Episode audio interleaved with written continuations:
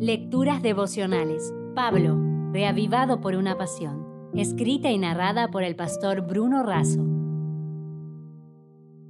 Hoy es 23 de mayo. Religiosos en ropa de trabajo. En 2 de Corintios capítulo 7 versículo 1 leemos: Así que, amados, puesto que tenemos tales promesas, limpiémonos de toda contaminación de carne y de espíritu, perfeccionando la santidad en el temor de Dios. En 2 de Corintios 7 el apóstol Pablo alienta a la iglesia a la pureza y al afecto. Reconoce que él mismo sufre tribulaciones, pero se siente confortado en las aflicciones. Pablo menciona dos factores que lo ayudaron a enfrentar las propias aflicciones, la llegada del amigo Tito y el afecto de la iglesia. Pablo también demuestra satisfacción porque los corintios fueron gentiles y simpáticos con su amigo y colaborador Tito. El capítulo termina con hermosas palabras. Me alegro porque en todo puedo confiar en ustedes. La disposición del apóstol se destaca a pesar de las pruebas. Él ve todo con alegría, fortalece sus vínculos con los hermanos en la fe, confía en ellos y enfatiza una religión llevada a la práctica.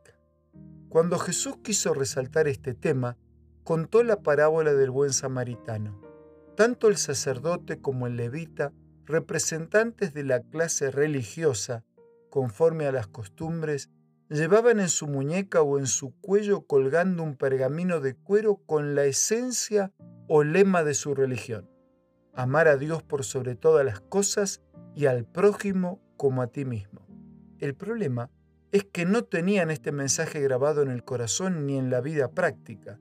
Extrañamente, un samaritano que no tenía el cartel de religioso fue el verdaderamente religioso. Hagamos una simple aplicación de esta parábola adaptada a nuestros días. Una persona descendía de la capital a un barrio marginal y en la salida de la ciudad cayó en manos de unos ladrones, los cuales lo despojaron de todo lo que tenía e hiriéndolo se fueron y lo dejaron por muerto. Poco tiempo después pasó el dirigente de una respetada iglesia, pero no se detuvo. Tenía urgentes asuntos teológicos que atender. En minutos, otro prestigioso religioso llega, mira de reojo y sigue su camino asuntos administrativos y ceremoniales importantes lo aguardaban. Finalmente se aproxima un hombre común, que no está vestido de religioso, no parece ser instruido ni disponer de recursos, pero él se detiene, se interesa, le brinda los primeros auxilios, pone a disposición lo que tiene a mano, lo lleva a un centro médico y paga los gastos de recuperación. Amigos, necesitamos más religiosos en ropa de trabajo. La verdadera religión no se mide por cuánto conocemos de la Biblia o cuántas ceremonias practicamos.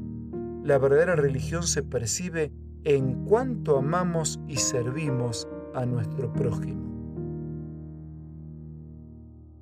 Si desea obtener más materiales como este, ingrese a editorialaces.com.